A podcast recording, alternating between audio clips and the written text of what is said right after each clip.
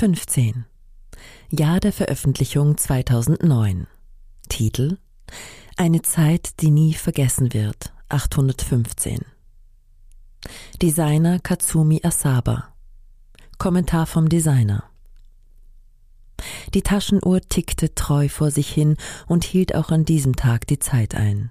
Es war ein heller und sonniger Morgen. Die Zeiger der Uhr zeigten nach acht Uhr an.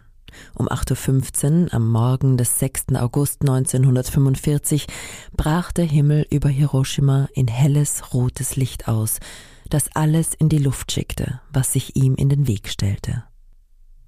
65 lange Jahre sind seit diesem Tag vergangen. Die Atomwaffen haben sich weiter verbreitet und die Welt hat mehr Atommächte als je zuvor. Im Juli dieses Jahres verfasste der Designer Issey Miyake einen mutigen Beitrag auf den Leitartikelseiten der New York Times.